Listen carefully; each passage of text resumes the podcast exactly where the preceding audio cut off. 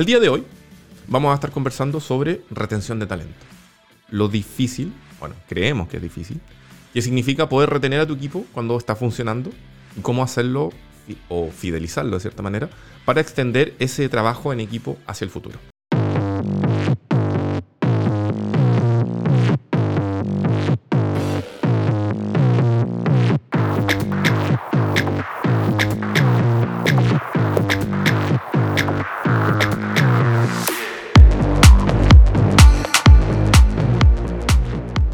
Por eso le damos la bienvenida nada más y nada menos que a Pablo Rioja, quien es CCO de Sagua.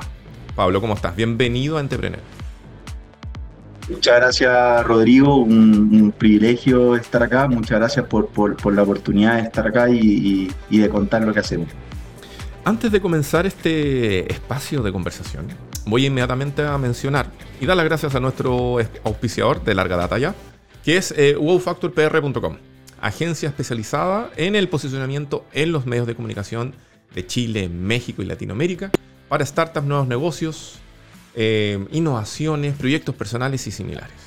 Si usted tiene un, una startup, un, emprendimiento, quiere de repente aparecer en algún sitio web, radio, papel, televisión, para llamar la atención de los inversionistas, generar más tracción o conocimiento a la marca, o simplemente, uno nunca la sabe, mami, salir en la tele, www.wowfactorpr.com, especialistas desde hace 8 años en el ecosistema de emprendimiento y innovación de Chile y de Latinoamérica.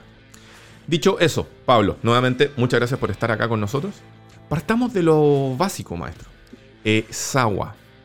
A nosotros, a nosotros, de hecho el director me está diciendo que nosotros lo conocemos. Sí, nosotros lo conocemos. Pero contémosle a la gente qué es Sawa, qué es lo que hace, eh, a qué se dedica, etcétera. Perfecto, muchas gracias. Eh, nosotros como Sawa somos un software, un SaaS, de integral de incentivos, reconocimiento y fidelización trabajamos en esta industria que en, Chile y en Latinoamérica está un poco incipiente todavía, pero en Estados Unidos y en otras partes bien grande que se llama el marketing de incentivo. Y eh, básicamente lo que buscamos nosotros es movilizar comportamientos de personas a través de la motivación, de los juegos, de la comunicación lúdica y de, em, y de, y de data, ayudando a que las personas vayan logrando determinado objetivo en su trabajo. Eso es en definitiva lo que, lo, que hacemos como, como Sago. Estamos hoy día en Chile y, partiendo incipientemente todavía en Latinoamérica, en otros seis países. y, la verdad es que, bueno, para nosotros la pandemia eh, ha sido muy buena, nos ha permitido eh, poder crecer de, de manera importante y estamos ahora con, bueno, con desafíos bien importantes, bien interesantes. Estamos trabajando en rubros que hace algún tiempo no nos habríamos imaginado. La, compañía partió en 2019, eh, así que más de la tenemos más tiempo en pandemia que en un, estado normal, pero, pero bien, adaptándonos de manera muy positiva. Pablo, algunas preguntas para terminar de tener el contexto de lo que hace Sagua. Dijiste que nació en el 2019. ¿Cómo fue que llegaron a esta idea de poder desarrollar un software en la nube integral de incentivos? ¿Cuál fue la experiencia tal vez que gatilló y que dijeron, oye, aquí hay una oportunidad, hay un tema sin resolver, eh, vemos una oportunidad de negocio? Muy buena pregunta. La, idea original partió del 2000. Partió el 2000 con, uno de los fundadores de, de Sagua. Hoy día hay, varios socios, pero el, fundador principal, el quien tuvo la, la genial idea, partió en, el, cerca del año 2000 agrupando, agrupando demandas con un, negocio inmobiliario. Después, como en 2005, pasó a los cupones y, usaba estos famosos cupones que, que se recortaban de, de los diarios, de la agenda, iba ahí eh, para ofrecer para todos lados. Y después se dio cuenta que lo más importante era la recopilación de la información, o sea, obtener los cupones, saber quiénes lo usaban, por qué lo usaban, cómo lo evaluaban, quién les gustaba, y cómo hacer que las personas eh, a través de ciertas acciones fueran acumulando más, más cupones. Y de ahí fue migrando un poco hasta que en 2019 tomamos la decisión de convertirnos en, en, esta empresa, antes se llamaba Mega Club, en convertirnos en Sagua y irnos a una empresa 100% tecnológica, 100% digital y 100% enfocada en números, en métricas, en, eh, en indicadores que, que sean súper duros pero combinado con toda esta parte de cualitativa. Oye, ¿y Sagua qué significa? Sagua, muy buena pregunta. Sagua, bueno, buscamos un nombre que, pudiera representar muy bien lo que nosotros buscamos. Y Sagua significa en, en Swahili, eh, todo está bien, y significa también en... Espérame, en Swahili. sí. ¿Quién sabe eh, Swahili del equipo? nadie, nadie lo sabe, pero necesitaba un nombre que fuera eh, que fuera que, que, contuviera muchas cosas, que fuera positivo, fuera un nombre corto, de fácil recordación, que sea un nombre inclusivo. También en japonés es un nombre de hombre y de mujer. Entonces quisimos tratar de abarcar algo que realmente nos representara como, como compañía y, pudiera transmitir lo que, lo que, queríamos lograr. Que no es fácil, estuvimos dándole muchas vueltas, créeme que evaluamos, no sé, más de 200, 300 nombres, hasta que eh, se ocurrió esta genial idea de Sago. Ya, perfecto. Mira, interesante. Oye, em, antes de, hablar de, lo que nos convoca aquí, en este sentido, la, partida de los talentos, cómo retenerlo. Em, dijiste que comenzaron con esto de, como los cupones, digamos. Cuando se pasaron a software, ¿Cómo vieron ahí la oportunidad de efectivamente digitalizar el tema de los incentivos? Que es algo que las empresas, grandes, pequeñas, medianas, eh, les cuesta un poco asimilar análogamente. Me imagino que la transición a digital debe ser aún así, debe ser todo un cambio cultural. ¿Cómo fue ese proceso? Sí, la, verdad es que ese proceso, bueno, fue eh, un poco paulatino al comienzo y después bastante disruptivo. Em, y nos costó, ¿no? Y, nos costó convencer a los primeros, a los primeros clientes fue difícil de convencer de lo que hacía. Como una solución a algo muy, algo que, que, todos realizaban, porque al final todas las compañías, en particular la, las partes comerciales, tienen su área de, de, de incentivos que necesitan movilizar. Tienen nuevos productos, tienen nuevas promociones, tienen ofertas, y cómo lo hacían entregando gift cards de manera manual o enviando los incentivos, las metas por correo. Entonces hacían un lanzamiento y le mandaban a todos los ejecutivos por mail, oye, esta es tu meta del mes, pero después no se preocupaban del seguimiento, no, no, no sabían cómo cerrar y después terminaba porque no era su core, no era su, solo, solo sabían que tenían que movilizar un indicador determinado. Entonces una vez que eh, las empresas empezaron a entender lo que hacíamos, le empezamos a mostrar, por supuesto que las primeras les tuvimos que hacer un demo y mostrarles cómo funcionaba y cómo se iba a ver lo que ellos necesitaban aplicado en, el detalle, pero nos empezaron a ver como una solución súper integral a algo que ellos necesitaban y que realizaban eh, continuamente. Mira, muy interesante, muy interesante. Ya, entonces tenemos ese contexto. Ahora, luego, eh, una de las cosas que más cuesta en las, los diferentes no son los mismos emprendedores, los fundadores y directores los que lo dicen, cuesta encontrar equipos que te permitan apalancar el crecimiento de una empresa. Y cuando se tiene ese equipo, obviamente se quiere la posibilidad de poder retenerlo. No obstante, en el mercado que estamos viviendo, sobre todo probablemente potenciado durante el tiempo de trabajo digital, se ve cada vez más celeridad en los cambios de empresa, trabajo, qué sé yo. Sobre todo uno lo puede palpar particularmente en los estudios que se entregan sobre los profesionales del mundo de la informática, ¿no? Los codificadores, los desarrolladores. En este sentido, Pablo, em, ¿qué es lo que hay que hacer? ¿Cuáles son el diagnóstico que ustedes tienen para poder retener de mejor manera el talento dentro de una corporación? Muy buena pregunta. Yo creo que, bueno, de las cosas buenas que, tiene el teletrabajo y, todo este cambio de, la, pandemia fue esta modalidad de teletrabajo, modalidad híbrida que ha permitido a las personas y, ahorrarse un montón de tiempo, pasar más tiempo en la familia, compartir mucho más, estar en la casa, estar más presente, ahorrarse los tacos, todo lo que ya sabemos.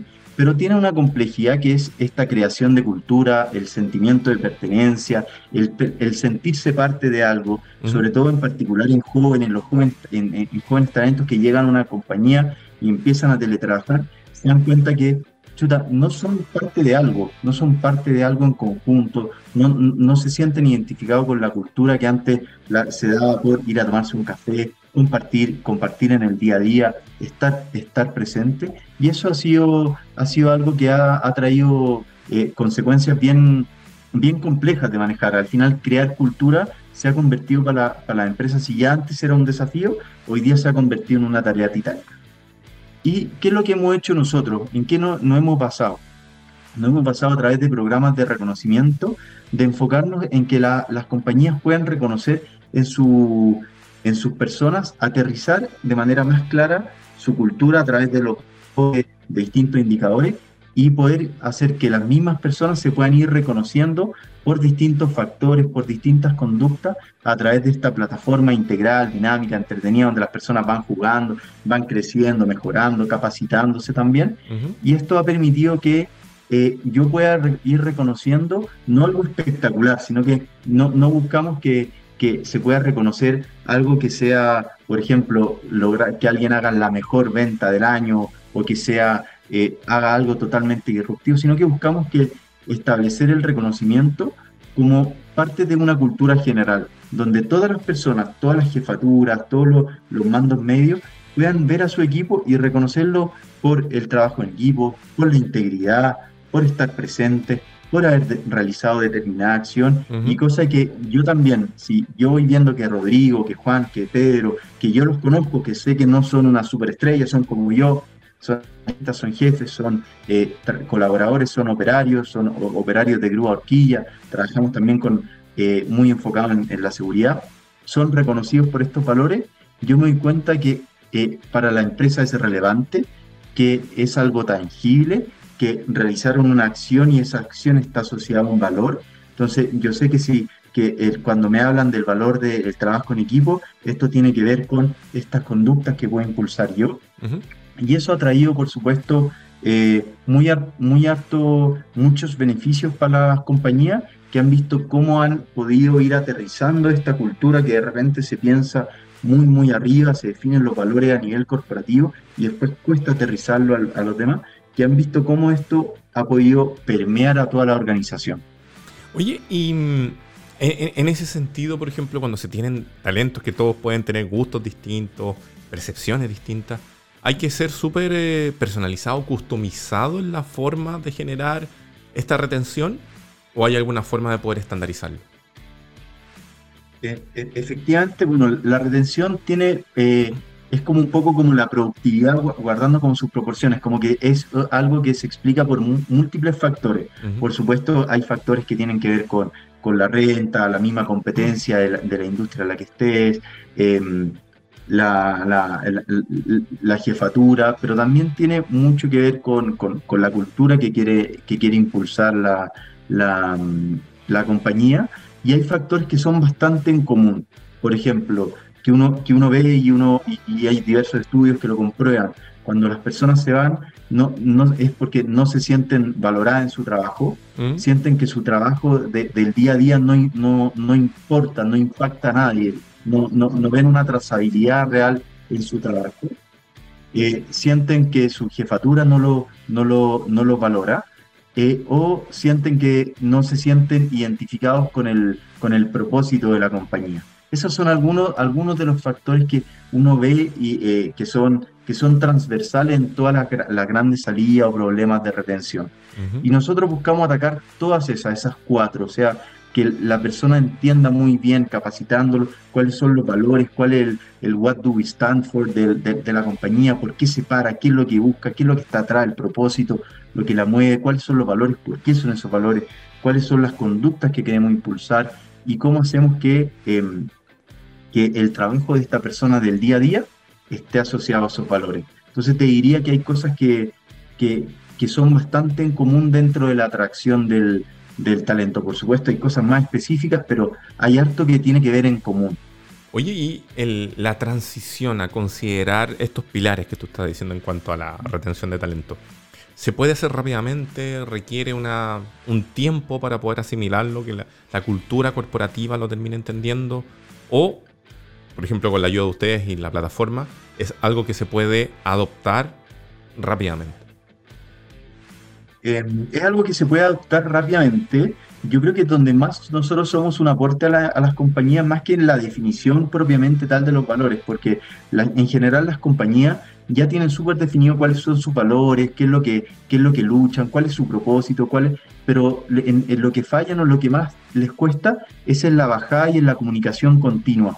En realidad tiene, tiene, muy poco impacto cuando uno hace algo, como por ejemplo la definición de unos valores y los comunica de una vez con todo y los junta a la, a, a, la, a la compañía y hace la bajada y manda los correos iniciales, pero después se deja de hacer eso, se deja de comunicar se pierde mucho. Entonces, la cultura es algo que no se crea de un día para otro, sino que se crea de manera continua. Entonces, ¿qué es lo que hacemos nosotros como SAGUA? Somos como un catalizador de, em, de, potenciar la cultura de la, de compañía. Entonces, tomamos esto que ya crea la, la empresa, el propósito y sus valores, y vamos comunicando de manera diaria, de manera continua, a través de diversos canales, por supuesto a través de la plataforma, pero lo complementamos con mailing, lo complementamos con telemarketing, lo complementamos con SMS, lo complementamos con notificaciones push y un montón de, acciones comunicacionales que ayudan a que esta implementación de la cultura sea mucho más rápida y permita que llegue a todos los niveles. Hemos conversado de diferentes cosas en las últimas semanas, pero hay un tema particularmente que siempre nos llama la atención, donde suele no haber mucha novedad, actividad, desarrollo, que tiene que ver con el rubro gastronómico y cómo se está emprendiendo y desarrollando esa industria. Y por eso, el día de hoy tenemos con nosotros a eh, Pablo Sepúlveda, que es el director comercial de Cedici, Estrategia y Negocios Gastronómicos. Pablo, te damos la más cordial de las bienvenidas a Entrepreneur Vía TX Plus. ¿Cómo estás? Muy bien, muy bien. Muchas gracias a ustedes por la invitación. Ahora feliz de estar acá. Súper. Oye, entremos en terreno. Eh, ¿Qué es? ¿Cuándo nació? ¿Qué es lo que hace? ¿Cómo se come? Cuéntanos un poquito de qué se trata. Bueno, la verdad que eh, se dice ya, bueno, tiene aproximadamente cinco años de vida, digamos, en el papel, pero viene, viene un poco, eh, viene toda la, la, experiencia de más de 20 años en la industria. Ya a mí me, me tocó eh, partir desde muy chico en la industria, casi los 20 años, hoy en día tengo, voy a cumplir 41. Eh, he pasado por toda el área de la industria, eh, bueno, trabajé en compañías de crucero, armé casi completa la cadena Santa Brasa, fui gerente comercial. ¿Ya? Trabajé en, otra cadena también en, en, Santiago que se llama Del Beto Restaurant. He tenido cinco restaurantes, y, ya desde la pandemia, que me puse, un poco más, me puse más creativo en el sentido de que plasmé toda mi experiencia y todo lo que yo sé, lo plasmé a un sistema, a una forma de poder eh, hacer asesoría, pero enfocado, ¿saben qué? Porque hoy en día, claro, uno ve una asesoría gastronómica, uno dice, oye, eh, no sé, pues te enseñan a cocinar, te enseñan recetas, qué sé yo, pero hoy en día esto va más allá. Hoy día nosotros hacemos que el negocio sea rentable, porque la problemática de esta industria es que las personas no generan utilidades. Ven plata pasar nomás por la cuenta corriente y pierden mucho. Entonces, nuestra, nuestro modelo va más allá, porque tenemos chefs ejecutivos expertos en cada una de las áreas, mixólogos, gente de finanzas, en operaciones, y, y el hecho de conocer de manera integral nos permite eh, que nos permitió crear una fórmula y un, y, un sistema que permite controlar estándares, operaciones, pero principalmente los números. Aquí hoy en día el plus nuestro, que a cada uno de los clientes que, que, hemos atendido es que al primer medio o a los 60 días ya tienen rentabilidad que no habían tenido nunca antes. Pablo, en ese sentido, ¿se dice es una incubadora o es aceleradora de negocios gastronómicos? Sí, es una, justamente, se puede decir que es una, es una aceleradora, de negocio gastronómica y también, también es, como un modelo parecido que es norteamericano que se llama One Stop Shop, que es como también una empresa que vende distintos servicios y tú puedes encontrar lo que necesites la industria con nosotros. Perfecto. Ahora, comentaste de que todo este conocimiento de la industria lo tienes porque comenzaste desde bastante joven a estar involucrado en, el, en, en restaurantes y en esta cosa. Pero mencionaste algo que también nos llama mucho la atención. Mencionaste que la mayoría de los negocios gastronómicos suelen ver pasar el dinero. ¿A qué se debe eso? ¿Se debe a eh, una mala administración? ¿Se debe a un mal concepto, concepción del negocio como tal? ¿Cuáles son los motivos que, obviamente, a ti te permiten establecer esta incubadora aceleradora de negocio basándose en esta situación que enfrenta nuestro país en cuanto a los negocios del rubro.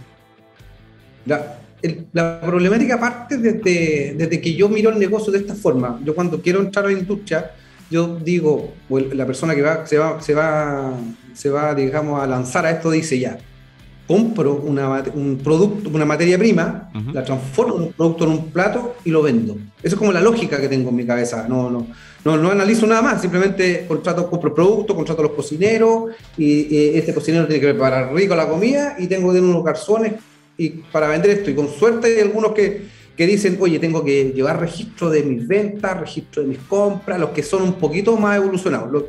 el tema es que esto es muy complejo, es, una, es, de las, uno de los rubros más complejos de manejar. Por ende, tengo, debo tener primero una, una estructura operativa, es decir, ya, cuánto personal debo tener dependiendo del lugar donde estoy, y después una estructura financiera.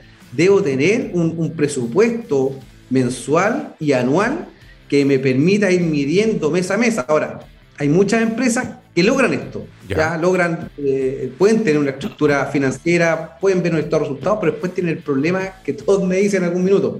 Pablo, ¿dónde está la plata? No la veo. Oye, pero el resultado me dice, ya mi gerente me dijo, oye, ganamos un 20%, un 15%, ¿y dónde está la plata? Lo que pasa es que ahí viene otra patita de la industria que es súper compleja de manejar, que tiene que ver con las compras. Yo tengo que ser un experto en compras. ¿Qué quiere decir? No sirve el comprar una oferta de un 5%, un 10% de descuento y comprar para tres meses de inventario. Ya. Entonces aquí yo debo ser un experto en manejo de flujo de caja, porque este negocio se trata de eso. Finalmente este negocio se traduce en algo que es manejar los flujos, tratar de que ingrese la mayor cantidad posible, pero que salga lo menos posible durante un periodo de tiempo. Pablo, ¿y eso significa entonces que el, rubro gastronómico, con ciertas excepciones probablemente, es bastante amateur en ese sentido? Porque se montan las cosas como más de guates, como quiero ofrecer una comida súper rica. Ah, bacán, ¿cuánto me cuesta todo esto? X. ¿Y cuánto cobro? Y. ¿Gano plata? No sé. ¿Va por ahí? Así funciona el 90% de la industria. A todo nivel. A toda escala. Y a veces, los más evolucionados, obviamente, hay empresas evolucionadas pero también pues, traen las estructuras financieras de otras áreas y no es lo mismo. Ya. Lamentablemente la industria gastronómica tiene una manera distinta, porque de hecho, no sé, pues hay muchos negocios que me, me, ha pasado mucho con clientes que, no sé, son de la industria automotriz. Entonces el gallo siempre habla del margen del producto y nosotros no hablamos del margen del producto, nosotros hablamos del costo del producto. Porque el margen es de la última línea, entonces yo hablo, hablo del margen de contribución del producto, donde después tengo que para graficarlo de manera exacta, el, el, costo del producto no tiene que ser más de un 35%. Un ejemplo, el costo directo, que en este caso alimentos y bebidas, 35% eh, como máximo. Después, el arriendo debería ser un 10%, remuneraciones un 25%, y entre todos los servicios, eh, costos fijos y otros servicios, un 15%. Y eso te da más o menos entre un 10 y un 15 de utilidad si eres relativamente ordenado. Puede llegar a un 25, un 30, pero eso te lo da, la, te lo da el tiempo, eh, puliendo tu, tu, modelo de negocio. Pero ese conocimiento, ese manejo no lo tiene nadie. De hecho, mira, si tú conoces a cualquier dueño de restaurante, hazle esta pregunta. primero pregúntale cuánto vende. La mayoría, la mayoría te va a decir, ah, es que a veces vendo esto, a veces vendo esto. Y, hay algunos que saben cuánto venden, pero tú le preguntas, oye, pero ¿cuál es tu costo de alimento y bebida? Eso, Nadie lo sabe. Y cuando tú no lo sabes, eso por ejemplo está en un 45 y en un 50. Entonces imagínate la regla que yo te di recién, cuando ese costo está así, no estás ganando absolutamente nada. Wow. Y, bajo este parámetro, mucho más obviamente enfocado en que sean negocios sustentables y por ende un negocio exitoso. ¿El, el área gastronómica es un rubro que puede dar para mucho? Absolutamente, absolutamente se puede, se puede generar, eh, se, puede pues se pueden hacer negocios que sean prácticamente una rentabilidad del 30%. Es más, tú, podrías llevar la industria gastronómica a transformarla en un negocio inmobiliario. Wow. Tú podrías tener, comprar la propiedad, en vez de pagar el arriendo, pagas el dividendo. Pagando ese dividendo con ese 10% que tú tienes para pagar, además tendrías entre un 15 o un 20% de utilidad que además esa utilidad te podría dar para comprar otra propiedad. La verdad que nadie se ha dado cuenta de lo potente que es manejarlo bien. Incluso es más, tú podrías no generar utilidad en la industria y con el solo manejo eh, muy estructurado del flujo podrías seguir capitalizando con inversiones inmobiliarias. Eso es algo que se debería, se debería fusionar. Muy, muy bien. Qué interesante eso. Ahora, llevemos eso a CDC. ¿Cuáles son los servicios que tú estás entregando, aparte de ser, como una definición, una incubadora y aceleradora de negocio? ¿Cuáles son tal vez los programas o los verticales que tienes para poder ofrecer a quienes estén interesados precisamente en tener un negocio en el rubro gastronómico? Nosotros hoy en día eh, vendemos dos productos en, concreto. Eh, el primero es eh, Restaurante 2.0. La idea es tomar lo que ya existe, transformarlo en, términos de, en términos de imagen y en términos de estructura operativa y financiera. Y llevarlo a que tenga todas las mejoras que sean necesarias para que, para que se pueda rescatar el negocio que está mal. Ahora, en ese mismo formato hay negocios que están muy bien en cuanto a imagen, solo necesitan un pequeño orden financiero interno. Y después está el restaurante franquicia que le llamamos nosotros, porque nosotros te creamos una marca desde cero, que al minuto que esa marca esté, esté, aparezca en el lugar, ya aparece una marca que ya lleve mucho tiempo. Por la imagen, porque aquí hay equipos de arquitectos, diseñadores, chefs, todos estamos trabajando en función de eso. Y además su sistema va a generar que ya prácticamente desde el primer mes o el segundo ya esté generando utilidad. Entonces, por eso le llamamos restaurante franquicia. ¿Y qué es mejor que una franquicia? Porque es tuyo el negocio, no les tienes que estar pagando el 8% que le pagas tú a cualquier otra empresa mensualmente de tus ventas. Y, pero en general, también, aparte de esos dos productos, eh, cada negocio es muy único. Esto es un traje a la medida, ya porque cada, hay que adaptarse a cada dueño de restaurante, cada perfil, porque hay, hay dueños de restaurante que llevan 10 años en su negocio y quieren dar un paso y salir y hay que armar una, una figura dependiendo de las necesidades que tengan. O hay personas que dicen llanamente eh, quieren montar restaurantes y quieren verlo desde afuera como empresa gastronómica. Entonces, por eso que va a depender mucho. Va a depender también si es un negocio familiar. Entonces, es, un traje a la medida, como le llamamos nosotros. Muy interesante, traje a la medida. ¿Y cuáles son las cosas que tienen que considerar las personas que quieran este traje a la medida? ¿Cuáles son tal vez los requisitos que tienen que tener, considerar, preparar tal vez para ser parte de ese ICI? Bueno, lo primero tienen que estar muy abiertos a, ciertos cambios en los sistemas, eso les cuesta mucho a las personas. Y, la verdad que nosotros somos, muy estrictos en eso, nosotros tampoco tomamos a cualquier cliente. La verdad que hay clientes que simplemente tienen las ganas, pero realmente no están dispuestos a, a generar cambios. Tienen como principal requisito estar dispuestos a generar cambios. Y esos cambios tienen que ver partiendo desde su manejo del negocio, a cambios en su, en su modelo operativo, en sus trabajadores. Los trabajadores deben cumplir, deben ser de cierto perfil y tienen que estar preparados para eh, eh, ayudar en la implementación de estos cambios. Porque la verdad que si lo que se más explica, nosotros no somos una empresa que viene y, y, te transforma todo, sino que nosotros enseñamos a que tú transformes todo porque tú tienes que ejecutar. Porque si yo te ejecuto, yo lo puedo hacer, pero eso te va a durar 30 días. Ya. Entonces, la, idea es que tú aprendas y tu personal aprenda. Perfecto, perfecto, perfecto. Ahora, dentro de lo que aparecía en el, sitio web de CDC, era de que en el fondo también ayudan con la estructura operativa, el sistema de evaluación de resultados, contabilidad y finanzas.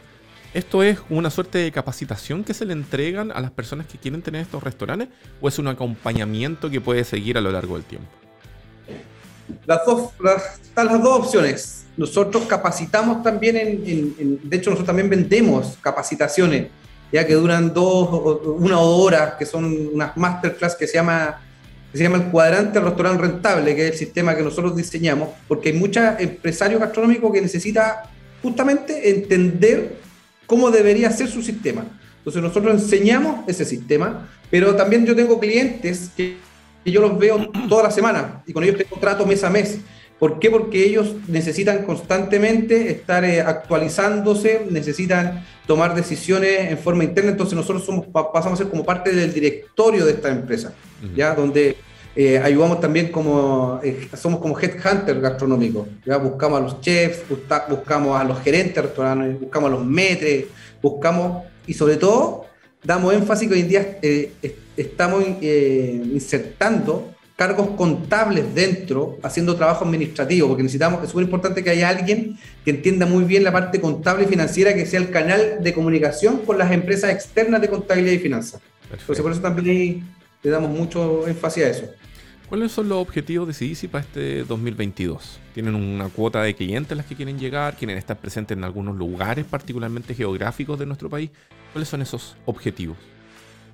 Bueno, la, verdad que la, la, empresa hoy en día tiene un alcance a nivel nacional, incluso internacional ya se, podría dar. Incluso ya, hay unas par de clientes en Miami que nos, han contactado como para, tienen ideas de negocio allá. Pero el objetivo principal, nosotros también tenemos una estrategia interna la verdad que eh, nosotros partimos hace un año con 100% asesoría, ¿ya? Hoy en día eh, el 60% de lo que nosotros hacemos asesoría porque el otro 40% son marcas propias. Nosotros tenemos una marca que se llama Papa Crunch, que es un concepto entre eh, gringo y europeo de papas fritas con toppings. ¿ya? también tenemos una marca, una marca de bistró que se llama Terroir y estamos también con una marca, una fuente de soa que se llama La Maestría.